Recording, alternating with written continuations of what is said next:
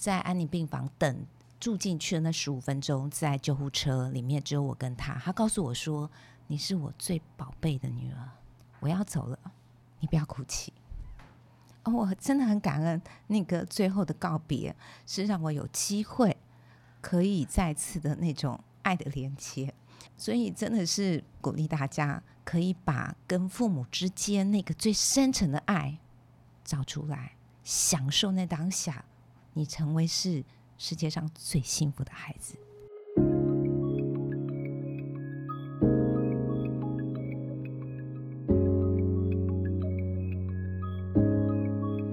生只有一件事，什么事呢？你的事，我的事，以及所有人的人生故事。大家好，我是小唐。大家好，我是丽如。欢迎你来收听我们这一集的 Podcast《人生只有一件事》的节目。我们今天邀请到的特别来宾是我们的淑华学长。大家好，很高兴这么短的时间又来了，谢谢你们给我机会。淑华，我支持你。我也好爱你们。哎，淑华学长，首先要来请教你一下，我们上一次一月份我们所录的主题是孝顺父母有关的这个议题嘛？后来听说后续还有很多发展。呃，我先谢谢在场的两位，谢谢你们给我机会，也谢谢活学的平台，还有很多的学长给我这个机会，让我可以在一月份去做了一个探讨之后。其实我父亲在农历元月的十五号就离开，那我很感谢是说，在那一个采访之前，因为有思想我要说什么，所以又再一次的 go through 我父亲跟我之间的这个关系，也让我更珍惜我们彼此之间剩下的时间。那没有想到时间真的剩的很短，对，可是痛苦的时间越短越好。所以我非常的感恩，就是，呃，在农历年的初一、初二，我就跑了三家急诊室，然后找不到病房病床，那还好，感谢一月七号，我们找到了安宁病房，然后住进去十天，我父亲就过世，然后在这个过程里面，他的痛苦就没有那么多，一路走过来就是感恩啦。那后来我父亲过世，很奇妙的，二月五号他过世，二月七号我们就。办告别式了，这么短的时间，大概人家会以为说我们是不是因为疫情的关系，是不是确诊还是怎么样特殊的状况？可是我们都不是，我们就纯粹就是循着爸爸的意愿，就是他希望五天之内火化，其实就是让我们要脱离掉那个悲伤的情绪，正面的往前走。他的人生告一段落了，我们的人生还在走。我们要怎么去面对这样的人生？所以很感谢，这是那个悲伤的时间没有太久，就有一个结束的一个 ending，而且是一个很美好的。那接下来呢，就变成我要去思考，我能不能接受我现在变成是爸爸妈妈都去天上了，那我在人世间我能够怎么去面对我接下来没有爸爸妈妈的人生？所以我就回国回来，就是想到说，哎，活学的上课里面有讲。痛苦是因为我们不受，所以我的不受大概就是我不接受我是没有爸爸妈妈的孩子，在这个 timing 点，每次讲到这个东西，我就会很难过哦。我今天又脱稿了，但是我觉得我还是要把它讲出来，就是这个不受我正在经历当中，我期待我下一次跟其他学长们碰面的时候，这个不受我可以过关。变成一个没有爸爸妈妈的孩子的意思是说，我没有办法有爸爸妈妈在拥抱，或者是哎哭泣的时候有爸爸妈妈跳在前面说：“孩子没有关系，你有我。”或者是回到家有他的存在。所以这个是我的功课。那我真的是很希望，呃，在线上的学长们，在你的人生当中，如果您的父母都还在，希望你们在趁着有机会的时候。做一些，或者是想清楚你要怎么珍惜，嗯，真的是一个很棒很棒的机会。因为父母是对待孩子的关系，那种血缘的关系，绝对是你在朋友在其他身上没有办法再有那种的互动。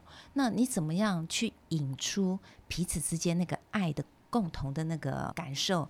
那个很棒。因为我父亲在安宁病房等。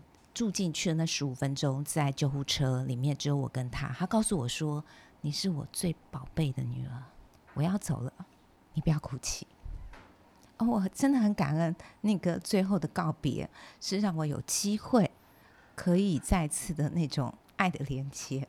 所以真的是鼓励大家，可以把跟父母之间那个最深沉的爱找出来，享受那当下，你成为是世界上最幸福的孩子。每个人都有这样子的机会。我看到例如学长眼眶泛泪了，你也才刚走过一遭。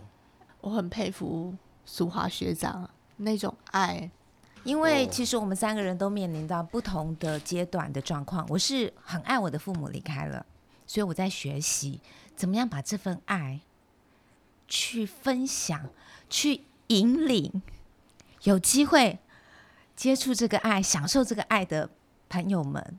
去面对这样子的问题，那例如是是也是跟我一样，一半刚离开，可一半是大功课，然后小唐等一下换你了，嘿，其实我我想要回馈苏华学长，就是说我爸爸离开的时候，其实我也陪伴他，然后也是一直在跟他讲话。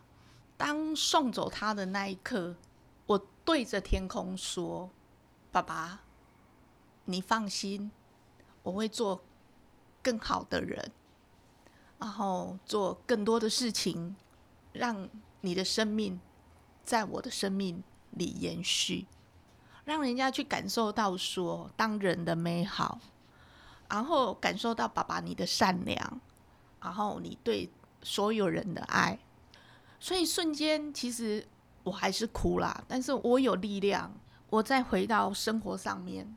当我过不去的时候，或者是说，当我又遇到挑战的时候，我在看着天空，我想着爸爸，我就会觉得我答应爸爸，我要做很好的人，我要做更多的事情，就不为谁，就为我跟我爸爸这份爱，所以就这样一路走过来。那至于说生活里面，我们当然是要珍惜。我觉得有时候现实生活里面很多挑战，那些挑战其实真的也常常让人家过不去。我们都知道说他会有走的一刻，我要珍惜他。可是当过不去的时候，真的不要勉强自己。我们这一次的主题是学不讲理，我觉得那个理哦，也不是道理啦，就是理解。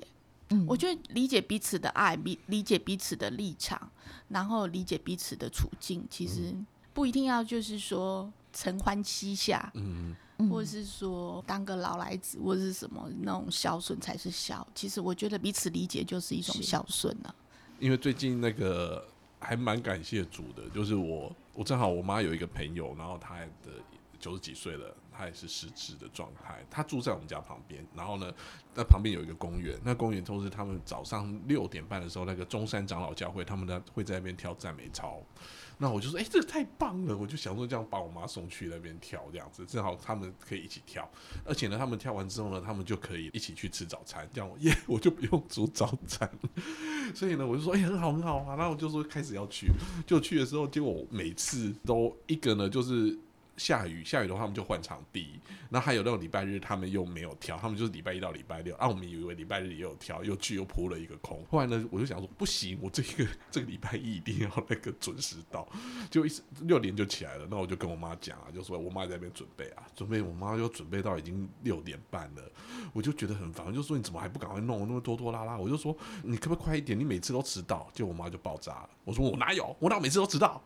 这样子，我都那么早起来了，这样这样，然后最后他就开始生气，就说：“好啦，那我出去之后就我就不要再回来了，好，那你也不要来找我了，你也找不到我。”那心里面很气啊，然后可是可是我当然就不能跟他讲道理吧，我因为我跟他讲一件事越吵越凶，我说：“哦，好了好了，然后呃，我不是这个意思啊，我只是跟你开玩笑的啦，啊，那你不要那个生气这样子。”然后还是一直骂，一直骂，一直骂哦。那我说：“好了，就啊，我错了，我错了，就。”就 OK 了，后来他就那个他们吃完，就他出去之后，然后我就我就会看那个手机的定位嘛，然后真的有到了那个地点了，因为他也不要我送这样子，他就一定要自己走过去。然后后来就到了九点半，我就可是我自己还是会焦虑，所以我会一直看那个他的 GPS 的那个定位，然后就发现哎九点半之后他就会自己慢慢的就从那边要走回来了，就愿意回来了。我说哦，那可能是已经 忘记刚刚发生什么事情，所以真的就是这个当下你是没有办法跟他讲道理的嘛。情绪其实真的是会有，因为我也知道，就是如果当我越去跟他在那边争的时候，那个结局一定是可想而知，就是他很生气，我很生气，然后呢，他可能到最后又不去了，或者他去了之后又不回来了，哦，那个惨状况就会更惨。所以说，我觉得用不讲道理的方式是一个最好的一个解法，在那个当下。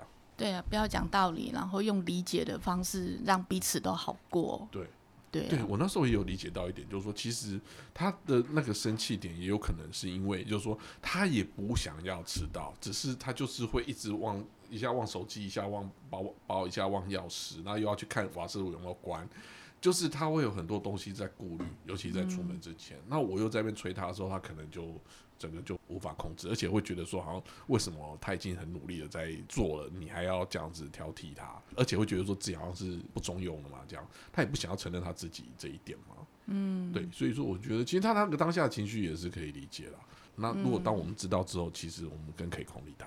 我其实在想到说，我们那种失控的状况，也许就是我们有一些理由的框架框在那里。嗯，好，我就举例说，像我跟我哥哥，在我爸过世之后，我跟我哥哥正在摩擦，一直到现在还在摩擦，因为我们习惯性的，爸爸是在中间，然后他会帮我们预备好所有的需要。那当爸爸不在的时候，这个需要也要被满足的时候，要怎么办？嗯就像说我刚刚提到的，爸爸是一个大个家庭，那可是爸爸不在了，说真的，我们就是两个家庭，不可能是一个家庭，这是回不去的。好，那两个家庭就要各自去承担必须要的。我们现在面临是说，以前是我们都会一起用餐，爸爸有请阿姨，然后。饭钱什么都是爸爸付，然后爸爸怎么买东西、采买或者是什么都示意给阿姨，就很简单。但是现在变成两边，那就考量，哎，己所不欲，勿施于人的观点，我的想要跟他的想要是完全不同的。比如说，像我，我就会觉得晚上回家我要吃的很健康，我要很多样。以前可能我爸在的时候是七八样以上。那阿姨就会有鱼有肉，有很多的青菜。那我喜欢吃青菜，那我哥哥可能就喜欢吃肉这方面的。那或者是说我们的食材的挑选也会有一些不同。那我们都会因为爸爸的爱都接受，不管你是不是我想要的，都有人帮你准备好了，当然都好。可是现在变成是一起要负担的时候，就像说我希望吃鱼比较健康，我希望比较新鲜的鱼。那可能费用就会高。那哥哥觉得一样的结果，何必在意那个过程？就说你不管吃什么东西进去了，就都一样。好，所以他觉得不需要花那么多的钱在这上面。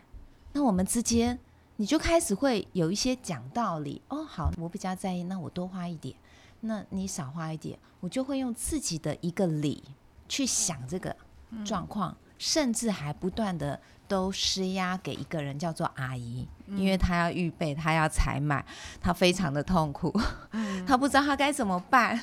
所以其实，在这个过程里面，我就发现，哎，我要停下来，因为我们接下来一直去争执，你知道，有钱的问题就是一个很麻烦的一个争端。所以我最近也在想，我哥哥对于吃他不在意，是我在意，那。到底谁的道理啊才是对的？所以我一直在调整。如果我今天就照他的意思去吃，我会不会吃不下去，日子过不下去？因为我需要感同身受的感觉是说，我放下我自己的框架，放下自己认为的事情，来去欣赏、去看对方在意的部分。就比如说，小唐，你的妈妈，她为什么一大早，她到底在做什么事？如果我就是没有，我没有什么框架去想的话，去看妈妈到底在做什么事情。我曾经也有过这样子对待我爸爸，后来我却发现，哇，我爸爸很有自己的想法。譬如说不打疫苗，他会觉得他生命够了，那干嘛一定要去冒那个风险？我打疫苗有打疫苗的风险，我真的不打疫苗，我出去当然有。出去接触到 COVID-19 的风险，可是问题是我自己做主，我开心，我主宰。所以当我放下我自己的忧虑的时候，反而我可以看到对方的选择嗯，是跳出了我的框架，我引以为傲说哇，我爸怎么这么勇敢啊？不是那么把生死看得这么重，然后把事情的恐慌给拿掉。我不怕嘛？Covid nineteen 是造成恐慌，是怕死嘛？如果我不怕死，这个死都拿掉了，他是开心的。嗯，那我的父亲开心，没有忧愁，我又何必去担那个忧愁？好棒的但是还是在学，为什么？因为感同身受是我不是当事人，我没办法感受，所以这个功课是持续下去，那就变成说，我现在要感受谁的感受，或者是我现在是要放空自己去看对方到底在干什么。我觉得淑华的这个看到真的是非常的重要，而且非常的真实啊。嗯，不管你讲的道理是多么的正确，或是说符合社会的价值观，或是什么道德观之类，会不会我们隐隐约约在传递一种我不喜欢你的作为，或是说我不喜欢你现在的样子，然后你应该怎么样而怎么样，然后不想明讲。对，甚至要证明我的道理是对的。而且我会觉得你在讲道理的当时，有一种小小的傲慢埋在里面。我有时候会觉得说，我们在跟人家讲道理的时候，要用什么样的方式去表达，才不会让人家显得说自以为是。其实有时候只要观察，然后不评论。我记得老师曾经说过哦，我们眼睛的视角出去只有一百八十度，你只能看到你能看到的。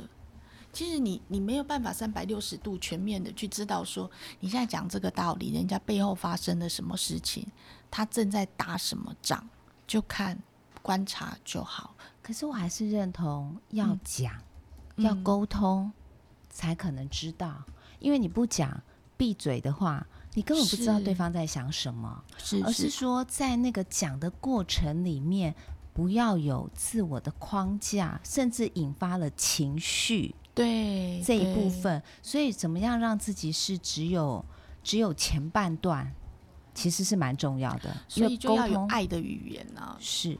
其实就像说，呃，我自己在想，呃，虽然有反省，但嗯是真的做又是另外一回事。是是我分享我自己的方式是两个，一个是在活学老师所教导的一个很棒的目标，就是你让别人喜欢跟你在一起，嗯甚至想要成为跟你一样的人。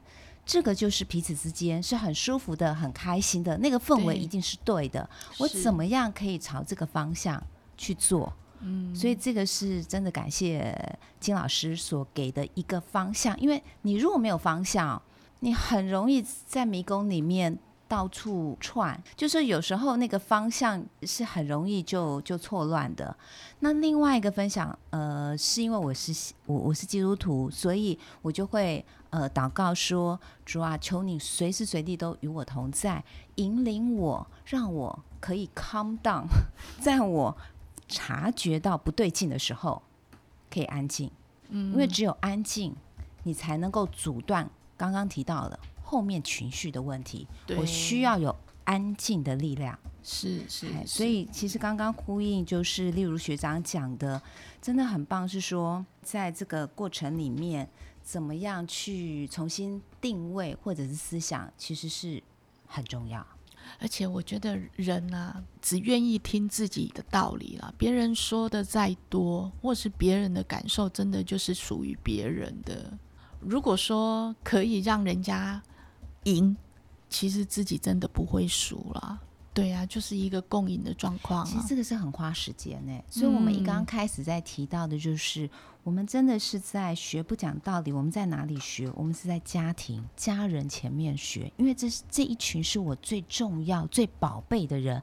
我可以不用去管其他，在我生命中只是暂时出现的，可是我们的家人或者是跟我们息息相关的，我一定要在意他们的情况之下，在这里，在这个环境里面学。相对来讲就非常的重要，而且最大的好处是，他今天让你学，明天还会让你学，他会一直让你学，直到你学会了功课为止。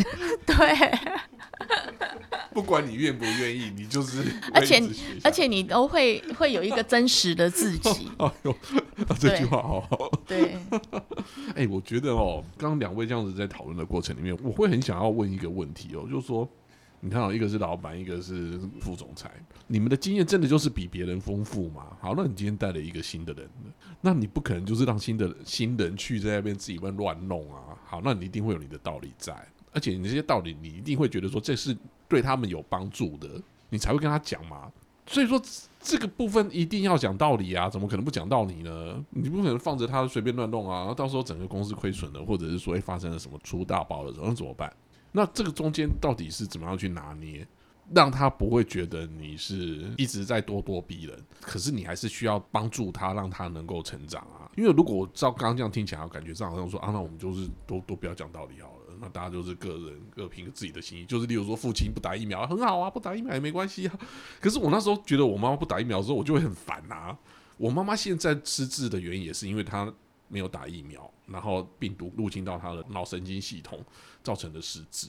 我就会觉得说，我那时候如果逼他去打疫苗的话，是不是就不会这样啊？可是如果逼他的话，假设他打完之后就挂了，那也是一种可能。所以我就觉得说，嗯，有时候还是要讲道理啊。有，刚刚小唐，我我有特别强调，就是我们不讲道理，但是我们一定要沟通。嗯，所谓道理是说是非对错，嗯沟通是你的立场。嗯比如说像我爸爸那个，一定是我们希望他打，然后去询问他意思，告诉他打疫苗的这个需要。嗯对，所以这个沟通是一定存在的。嗯所以回归回来，刚刚您问的问题就是，呃，我们对于好同事之间的关系，那其实跟我息息相关的大概就是助理。那助理其实我们也是常常被换。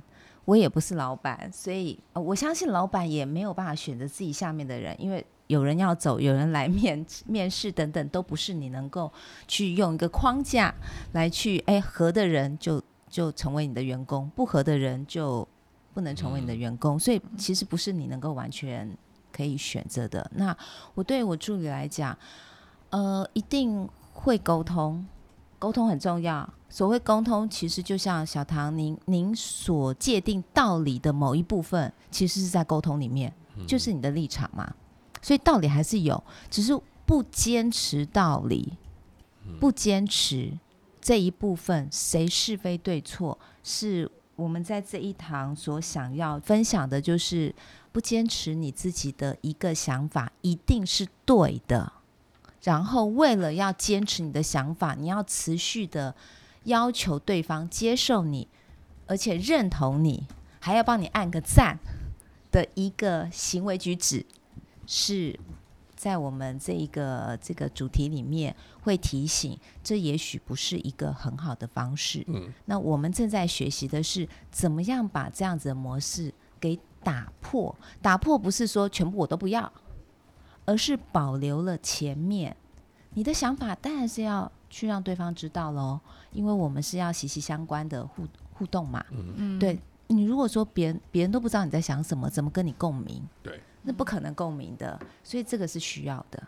如果是我的回应哦，我会让自己生活的现实，我可以接受现实，但不会活得现实。原因是什么？因为我可以接受，就是说每个人都有他的喜怒哀乐，他的优点跟缺点，相对的我也有，这个是现实嘛。不管是在工作或是生活上面啊，其实我们都要看到人家的优点，然后拿自己的优点去跟人家相处，那就是要有觉察能力啊！你要觉察你自己的优点，别人的优点。我会觉得一个好的领导者，他会去看到别人的优点，而不是去帮人家把他的优点散发出来，而不是一直在看人家的缺点，然后看到人家的缺点就往里面打。这个是我认为说。在讲道理跟不讲道理，我拿捏的标准啊。那在家庭里面呢？我觉得我把握一个原则啦，就是说我爱你，我一直是爱你的，但是我不喜欢你做这一件事情，但是你不能拿我的爱去为非作歹。我是不喜欢你做这件事，并不是不喜欢你这个人，所以他就稍微对我的抗性会稍微低一点点。因为我小孩才十岁嘛，今年要十一岁，所以他还是在成长的过程里面，教导是很重要的。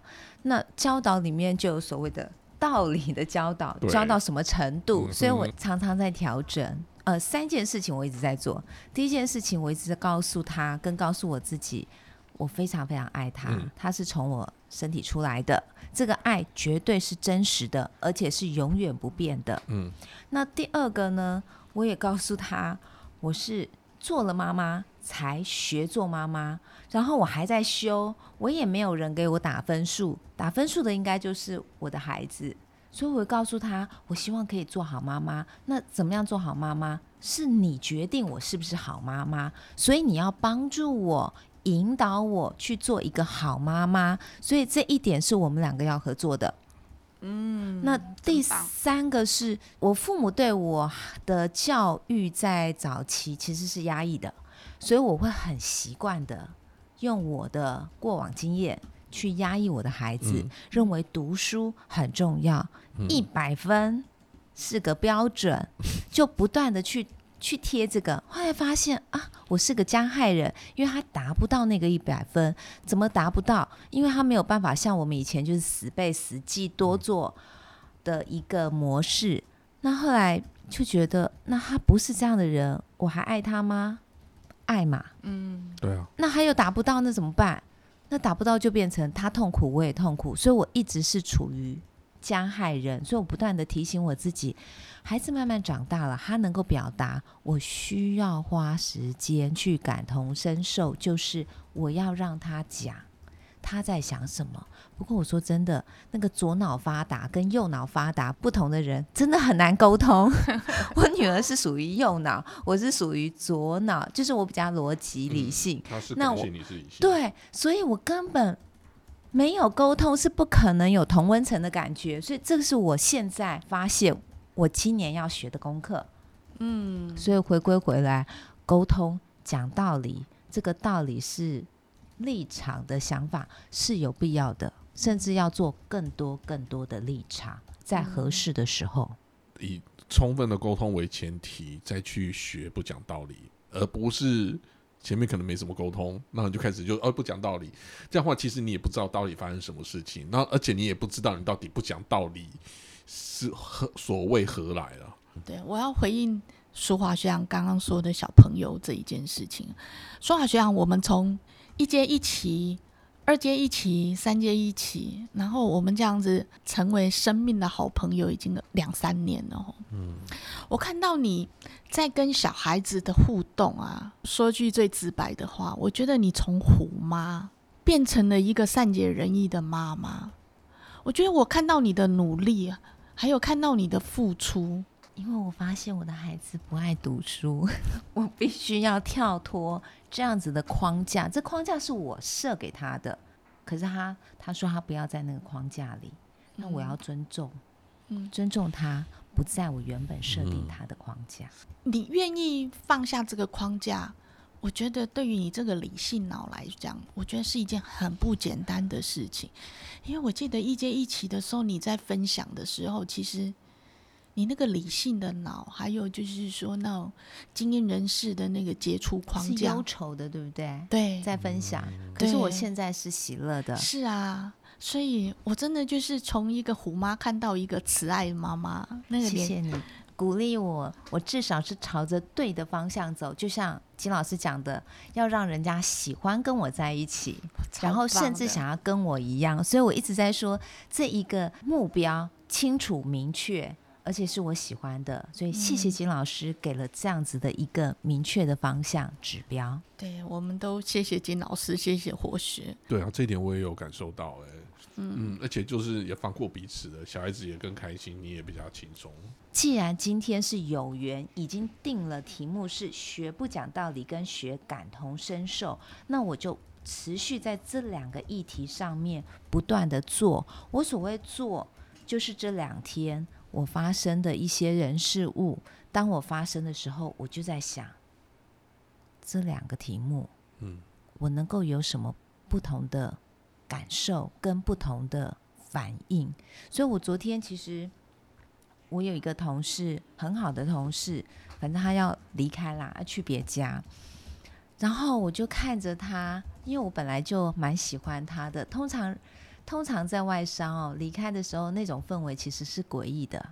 一般来讲，反正就是离开人就偷偷摸摸的，就时间到了就离开。对，就是说不是那么那个。那尤其是我们的角色是真的，当你表示说你要离开的时候，基本上就是隔天我们不能进办公室了，所有东西都不可以拿了。嗯，对，因为这是跟客户资料有关系的这种方式，那那种就氛围就怪怪的。可是我就是因为这这一个礼拜都在想这个东西，我就突然问他，哎，到什么时候？他说，嗯，下礼拜，就是等于说到这个礼拜。那因为我这两天不会进办公室，我就跟他提，我可不可以抱你一下？嗯，我好喜欢你，嘿，然后我就跟他拥抱了。然后我告诉他说：“哎，我今天这两天跟你互动，其实也就只讲几句话而已。我就说，呃，让我觉得好轻松。我不知道为什么，你给我感受就是好轻松。所以我祝福你，祝福你在往后的日子，不管人在哪里，呃，都能够很开心。然后他也非常的开心。哦，我就会很感谢，刚好要来这个平台。”去去做录音的动作，就会再次的把书本拿出来，然后把看到的东西放在心上，然后不断的提醒自己：哎，那我怎么做？我可以做什么？在我周遭发生的事情。所以我真的是很谢谢。我每次都跟例如讲说，来录音压力很大，可是你每次找我，我就是要挺姐妹，就是挺这个字。可是你说真的，受益的是我。所以要跟你说谢谢，谢谢淑华学长。我你知道，你刚刚在叙述那一段的时候啊，我觉得你好美哦，你那个柔软呐，然后你那种愿意表达爱啊，应该是爸爸有做到，所以你有看到爸爸的那个样子，所以你把爸爸的那个整个爱的表现都拿出来，所以你更柔软。跟过去的淑华真的是不一样，整个生命状态啊，那充满能量，而且又好美。我的生命里面，在我前半段有我的父母在，他影响了我很多，然后我也很享受在这个过程当中，我们的一起陪伴的一起走的的过程。那接下来他没有办法陪伴着真实的我在。走下去，但是我可以把它升华，升华在那个标签上面。是我接下来做的事情，是把我从我父母那边得到满满的爱带出去，带给我周边的人，让他们知道这个爱不是我自己的爱，而是我父母给我的生命。嗯嗯，然后所赐给我生命，然后他们给我的爱，我也满满的收到，然后我可以成为一个。爱的传递者，然后这个爱里面是隐藏了我爸爸妈妈的影子，因为让别人看到。我记得，例如学长一刚开始在认识我没多久，你就说你看到我是一个很萌爱、很被爱的人。其实这一点就隐含着我父母在这当中，嗯，所赐给我的，嗯，所以我其实是可以延续下去，而不要自己去框。因为其实有时候魔鬼撒旦啊。不见得是外面的人来让你自己痛苦难过，都是自己的，是自己哦。